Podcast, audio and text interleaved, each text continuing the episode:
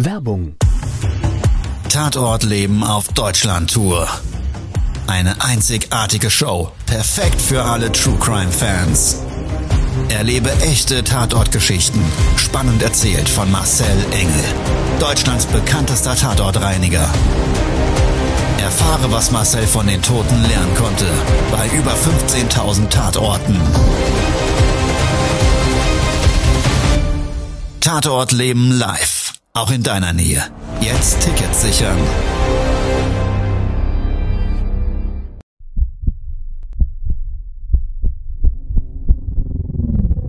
Todesursache.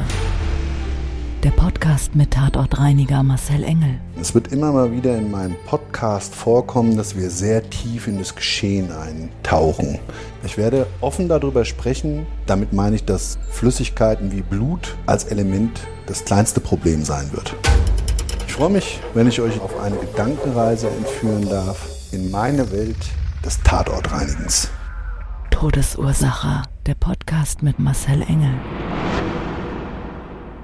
Triggerwarnung an der Stelle. Solltest du ein Lebenstief haben, solltest du keinen Ausweg mehr wissen, solltest du vielleicht im schlechtesten Fall sogar Selbstmordgedanken haben, bitte schalt diese Folge ab.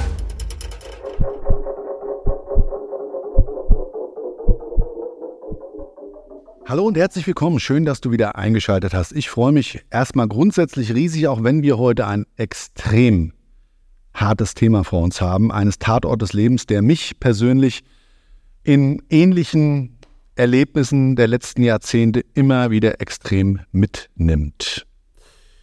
Trotz alledem würde ich sehr, sehr gerne mit dir gemeinsam jetzt mal einen dieser Fälle, aktuell gestern durch einen meiner Tatortreiniger gereinigt, mit dir durchleben wollen. Warum? Weil ich persönlich glaube, dass wir alle, alle in dem sozialen Miteinander, auch über ja, unser persönliches soziales Umfeld für viele Dinge im Leben eine gewisse Mitverantwortung haben. Und gerade dann, wenn Menschen im Außen Hilfe brauchen, wir vielleicht manchmal zögern, weil wir vielleicht glauben, die Situation nicht richtig einzuschätzen oder vielleicht sogar persönlich Angst haben, was ja alles andere ist als ungewöhnlich und einfach menschlich. Ich habe heute aus meinem Team bei seiner persönlichen Premiere hier in Todesursache einen sehr liebgewonnenen und schätzenswerten Mitarbeitern und Mensch mitgebracht, nämlich den lieben Arno. Herzlich willkommen, mein Lieber. Hallo. Ja, Arno, du bist jetzt seit einigen Jahren im Team dabei. Und ja, darf man mal sagen, kommst, bist ein Frankfurter Bub. Richtig. Kommst, darf ich ja auch sagen. Darfst du auch sagen. aus einem Problemviertel. Und natürlich dadurch ergibt sich manchmal, vielleicht auch für dich da draußen oder für Menschen, die du kennst, schon mal ein schwieriger Lebensstart. Ne? Kann, kann so sein. Nicht so nicht. Sein, ja. ja. aber du hast die Kurve gekriegt. Du bist, ähm, wie gesagt, ja, für mich in meinem Team ein ganz, ganz wichtiger, weil ich nicht nur deine fachliche Expertise sehr schätze, sondern weit darüber hinaus eben auch deine Empathie und so wie du mit unseren Kunden umgehst und wie du den Kunden letztendlich nicht nur durch deine Reinigung weiterhilfst, sondern das, was du den Kunden darüber hinaus halt auch gibst. Wir haben einen extrem harten Fall, der, wie wir uns gestern dazu ausgetauscht haben, mich in den letzten Stunden, seitdem ich das erfahren habe, eigentlich mehr oder weniger nicht mehr losgelassen hat. Ich weiß nicht, wie es dir ging. Genauso. Aber man kommt nicht aus dem Kopfkino raus und ich würde sagen, kommt automatisch der Tiefatmer Reflex durch. Ich würde sagen, wir spannen dich jetzt mal nicht weiter auf die Folter und starten in diesen krassen Tatort des Lebens.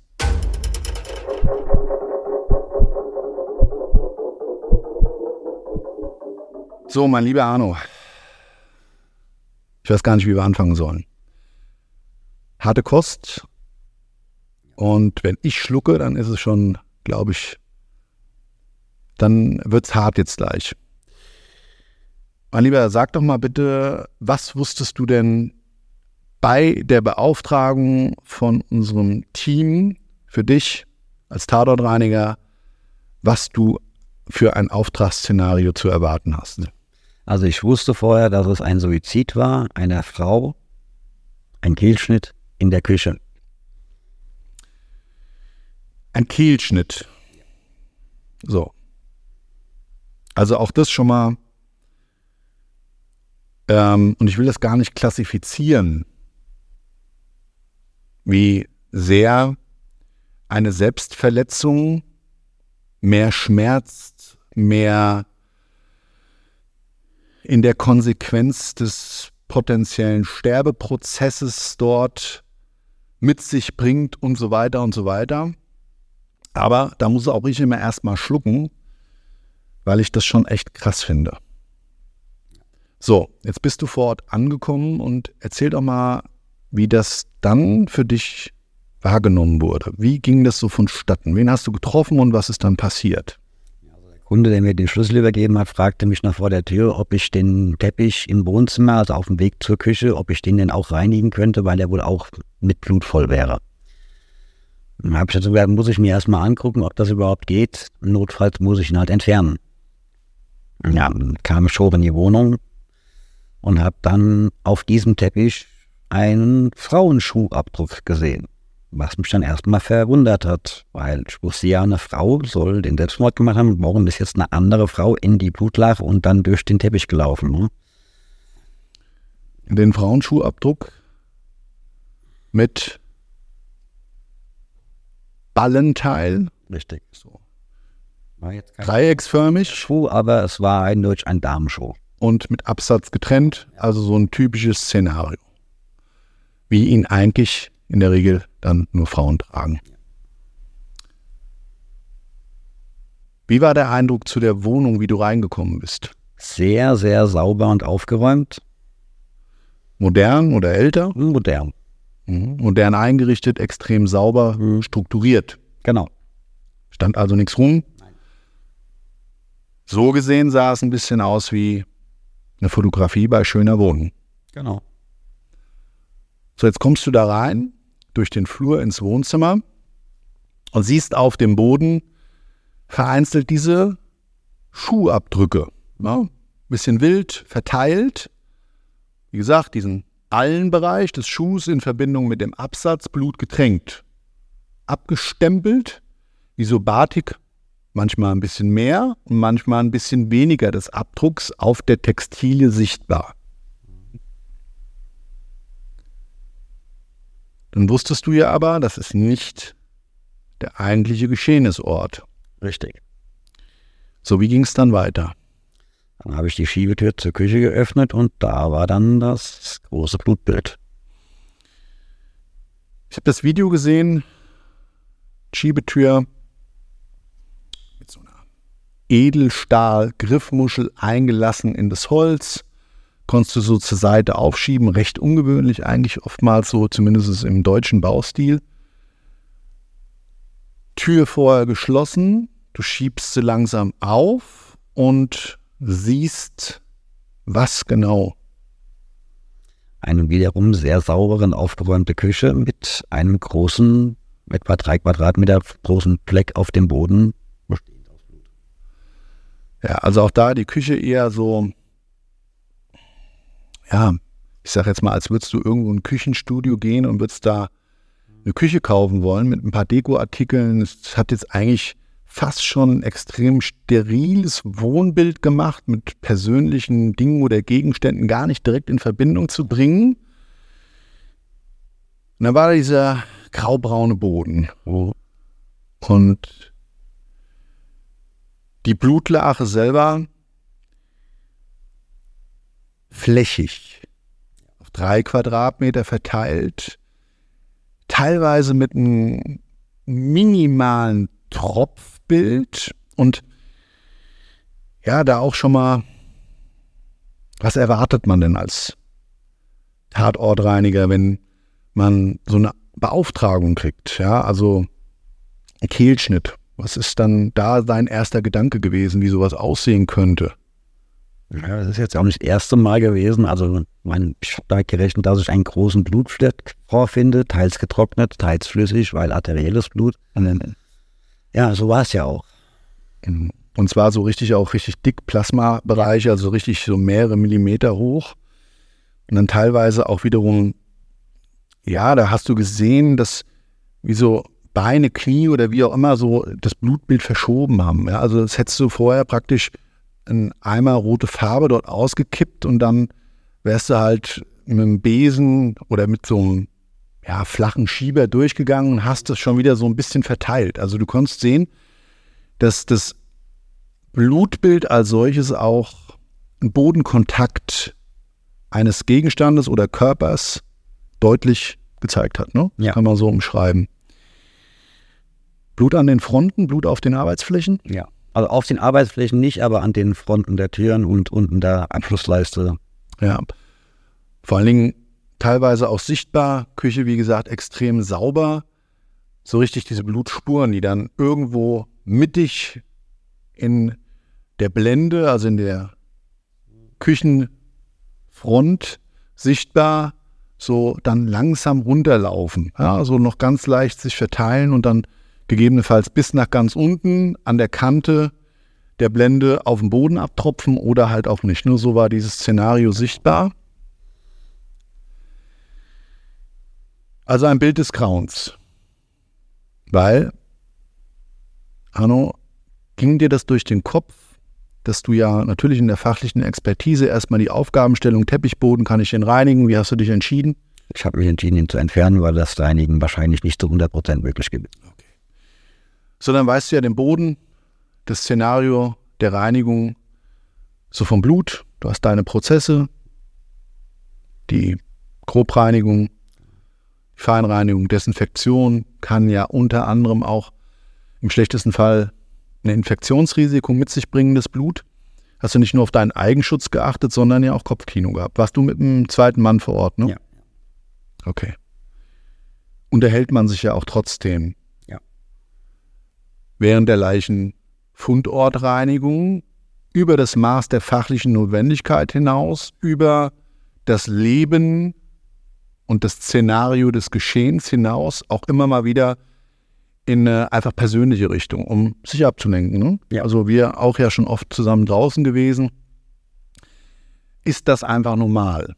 Darfst du dir wirklich so vorstellen, wie, auch wenn es schwierig vielleicht erstmal zu realisieren ist, aber wie ein Bürojob. Du machst deinen Job und hast vielleicht dann dein Arbeitsthema, deinen Workflow erstmal abgearbeitet und danach braucht der Kopf eine kurze Pause und du gehst vielleicht mal in eine kurze Ablenkung, ein kurzes Gespräch oder auch etwas, was dich vielleicht in deinem Job auf ein persönliches Thema getriggert hat und tauscht dich mit deinem gegenüber sitzenden Nachbarin, Arbeitskollegin oder wie auch immer dann aus. Also so ist es auch Ja, bei uns. Ja. bei uns.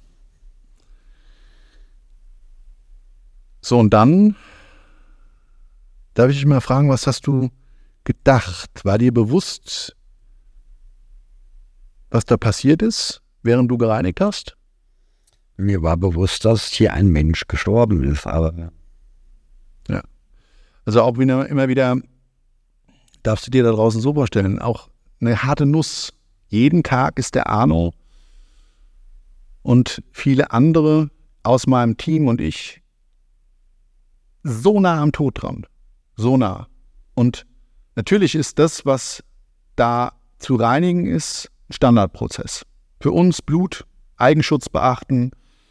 Was wäre denn noch gerade bei so einem, so einem schrecklichen Ereignis wie der Suizid? Wo, wo ist unser Fokus da, Arno? ja, auf dem Blut.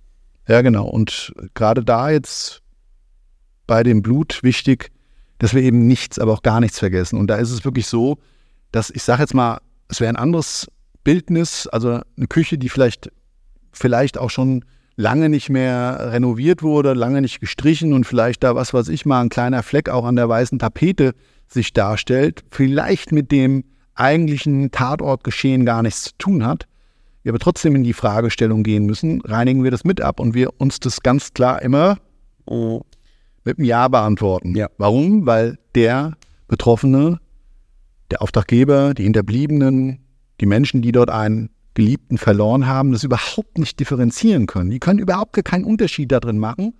Und alles, was sich in irgendeiner Form, und wenn es ein Ketchupfleck war, ja, äh, oder der Mückenschiss, ja, ähm, der nichts damit zu tun hat, trotzdem für die ein möglich denkbares Szenario hinterlässt, was wir einfach so nicht stehen lassen können. Also, 200 Prozent Fokus und Konzentrieren. Wir haben ja auch gewisse Kontrollmechanismen, wie wir das dann gewährleisten, fachlich, aber ich möchte das hier in dieser Podcast-Folge gar nicht ansprechen, sondern es geht mir eigentlich um was ganz anderes, auf was ich mit dir nochmal hinsteuern möchte. Du bist in dem Reinigungsprozess und hast dir ja auch über das Opfer Gedanken gemacht. Mensch gestorben ist ein Fakt. Du siehst das sehr strukturierte, saubere Umfeld. Dann kommt dir irgendwann die Frage des Warums. Ja, und dann hat der Arno etwas erfahren. Und da sei doch mal bitte so nett, was dachtest du denn zuerst, wie das Szenario da stattgefunden hat? Ich war zuerst der Meinung, dass das die Mutter war, die sich dort das Leben genommen hat, aber es stellte sich dann heraus, es war die Tochter. Genau, weil in der Wohnung ganz schrecklich hat Mutter und Tochter gelebt. Genau. Und ja, noch schrecklicher und ich möchte trotzdem, dass du gemeinsam mit uns jetzt in dieses Kopfkino eintauchst. Äh, muss ich mich erstmal sammeln, ja. Muss ich mich immer wirklich fokussieren, dass ich nicht an meine eigenen Kinder denke. Schrecklich ist das Szenario überhaupt. Ja. Äh, also, die Schuhabdrücke im Wohnzimmer waren die von der Mutter. Das waren die von der Mutter, die logischerweise mitten ins Blut reingestürzt ist und nach ihrer Tochter gucken wollte und dann wahrscheinlich nach Hilfe gesucht hat. Genau. Also, wie genau das Szenario war, das kleine Mädchen dort gefunden. Ein Kehlschnitt. Das Kind liegt vielleicht im Sterben, ringt nach Luft, ist mit einer klaffenden Wunde am Hals in einem schrecklichen Prozess. Du kannst nicht helfen, willst vielleicht, hilfst vielleicht auch, drückst noch irgendwas zu und musst ja auch um Hilfe rufen, schreist vielleicht, äh, es kommt jemand oder es kommt niemand, du greifst zum Telefon oder, oder wie auch immer, was auch immer deinen Gedanken gerade als Option geben und du dann dadurch handelst. Es, äh, und ich bin ja echt selten sprachlos auch da muss ich echt sagen, das ist krass. Ja. So. Und jetzt möchte ich aber mal in Rücksicht auch auf die Hinterbliebenen, die Mutter, wo ist die mittlerweile? Die ist in psychologischer Behandlung, möchte aber schnellstmöglich zurück in die Wohnung auch Wahnsinn. Also ich glaube, äh, man kann sich gar nicht ausmalen. Das ist, wie gesagt, ich habe ja gesagt, es wird eine krasse Folge. Ähm, wie krass das alles sein muss. Und ich kann mir auch überhaupt nicht die Beweggründe vorstellen. Und ich will auch mich nicht weiter reindenken, aber für mich wäre das ein undenkbares Szenario, in diese Wohnung wieder reinzugehen. Ich weiß nicht, wie es dir da draußen geht. Ich weiß nicht, wie geht's denn dir, Arno? Wie wäre es denn für dich? Also für mich wäre das auch allerbrutalst, da wieder reinzugehen. Ja. Also wir kennen ja nicht die Beweggründe der Mutter und da ist wahrscheinlich auch irgendwas dahinter, das ja. das so notwendig macht und auch vielleicht wie auch immer. Also da möchte ich gar nicht weiter drauf eingehen, aber ich möchte mal auf was Wichtiges eingehen, was mir eben noch mehr so diese kleine Narbe, die diese Geschichte des Lebens hinterlassen wird von diesem jungen kleinen Mädchen, was da den Tod gefunden hat. Und zwar erzähl doch mal, wie ihr in dem weiteren Reinigungsprozess auf was gestoßen seid. Wir sind also während dem Reinigen auf äh, Schulhälfte gestoßen und haben dann festgestellt, dass sie wohl in der Schule auch Probleme gehabt hat. Sie hat wohl im Unterricht gestört und war wohl auch nicht so am Mitarbeiten in der Schule, was natürlich wiederum darauf schließen lässt, dass das ein Mobbingfall ist. Hm.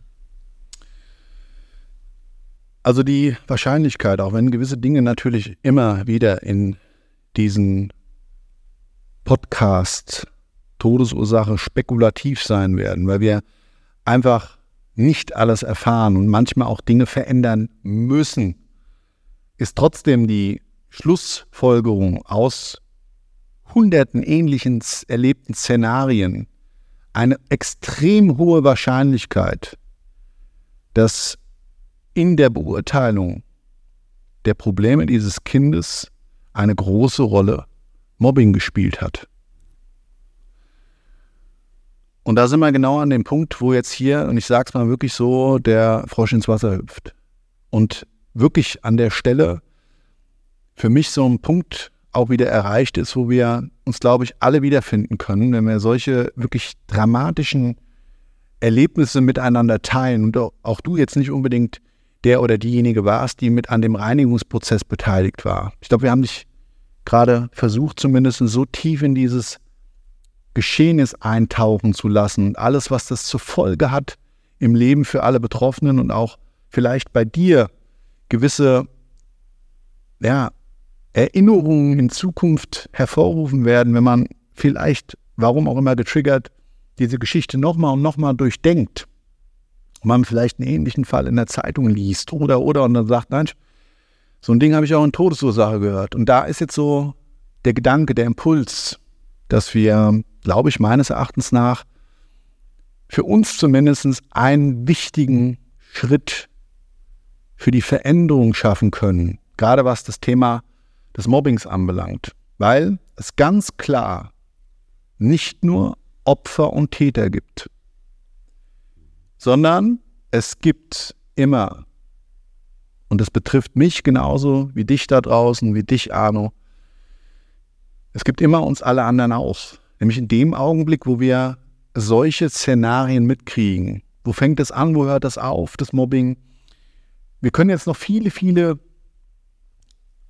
ja, Erklärungen dafür finden, warum wir in der Vergangenheit vielleicht nicht geholfen haben oder vielleicht sogar so couragiert waren und sogar auch da eingeschritten sind. Und gerade dann, wenn diese Courage da ist, gibt dieses Wissen weiter, dieses Wissen drumherum, nämlich was das für Veränderungen mit sich bringt und vor allen Dingen den Opfern hilft und in diesem Fall leider nicht mehr möglich ist, aber zukünftig Menschenleben rettet. Und ich glaube, es ist für uns zu einfach in der Gesellschaft zu sagen, da war die Person halt nicht stark genug. Solche Aussagen habe ich schon gehört hat es halt nicht geschafft. Natürliche Auslese. Wenn ich so eine Scheiße höre, könnte ich persönlich ausrasten. Weil wir sind nicht im Wilden Westen, es gilt nicht das Recht des Stärkeren. Ja? Und es ist im Grundsatz mal so, wie gesagt, dass wir alle ein Stück weit dazu beitragen können, dass gewisse gesellschaftsrelevante Probleme einfach in unserer Gesellschaft gar kein Thema sein müssen. Und ohne jetzt weiter von der Kanzel zu predigen und aus dem Puls vielleicht einen Vortrag zu machen, wo ich gar nicht hin möchte, ist mein Wunsch, mein Gedanke. Verinnerlich dir diese Podcast-Folge, dieses schreckliche Szenario und versetz dich mal rein. Wenn wir gemeinsam, du, ich, der Arno, wie auch immer, dieses Mädchen hätten vorher kennengelernt und hätten helfen können, mit dem Wissen, die Zukunft zu kennen, was passiert, wenn wir nicht helfen, nämlich das, über das wir eben gesprochen haben, über diese Todesursache und diesen Tatort des Lebens. Hätten wir dann geholfen? Und genau mit dieser letzten Frage an dich selbst, die nur du dir beantworten kannst, hättest du geholfen, möchte ich mich aus dieser Podcast-Folge verabschieden. Also in dem Sinne, auch nochmal lieber, meine Gäste haben immer das letzte Wort und jetzt bist du völlig überrascht, aber vielleicht hast du noch eins, was du gerne an die Community richten kannst. Also ich sage an dem Stelle erstmal vielen Dank fürs Zuhören. Ciao, bis zum nächsten Mal. Eine schöne Woche wünsche ich dir und Arno, bitte, du hast das Wort. Wenn euch in eurem Umfeld, egal ob bei euren Kindern oder Bekannten oder wie auch immer, irgendwas komisch vorkommt an der Person, fragt nach, hintergebt uns bitte nach der ersten Frage auf, fragt nach, irgendwas ist da los und vielleicht kann man ein Leben retten dadurch. Danke, Arno. Hast du schön gesagt. Auch da nochmal die Betroffenheit. Es langt für heute. Ich wünsche dir trotz alledem diese harten Folge einen schönen Tag. Ciao, ciao. Bis zum nächsten Mal. Dein Marcel. Ciao, ciao. Das war's schon mit der neuen Folge von Todesursache, der Podcast mit Marcel Engel, Kopf einer eigenen Spezialreinheit und Tatortreiniger bei mehr als 12.000 Orten auf der ganzen Welt. Was kann Marcel für dich bereinigen? Jederzeit. Weltweit. Melde dich oder klick dich einfach mal durch auf marcelengel.com.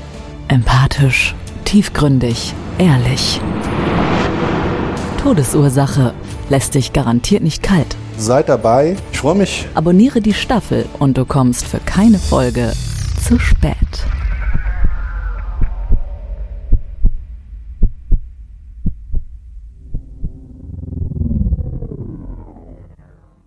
Mobbing findet überall statt. In der Schule, am Arbeitsplatz, innerhalb der Familie und im Internet. Erfahren Sie in dem Kompaktbuch Ausgemobbt, wie Sie sich gegen Mobbing wehren und künftig vermeiden, zum Mobbingopfer zu werden.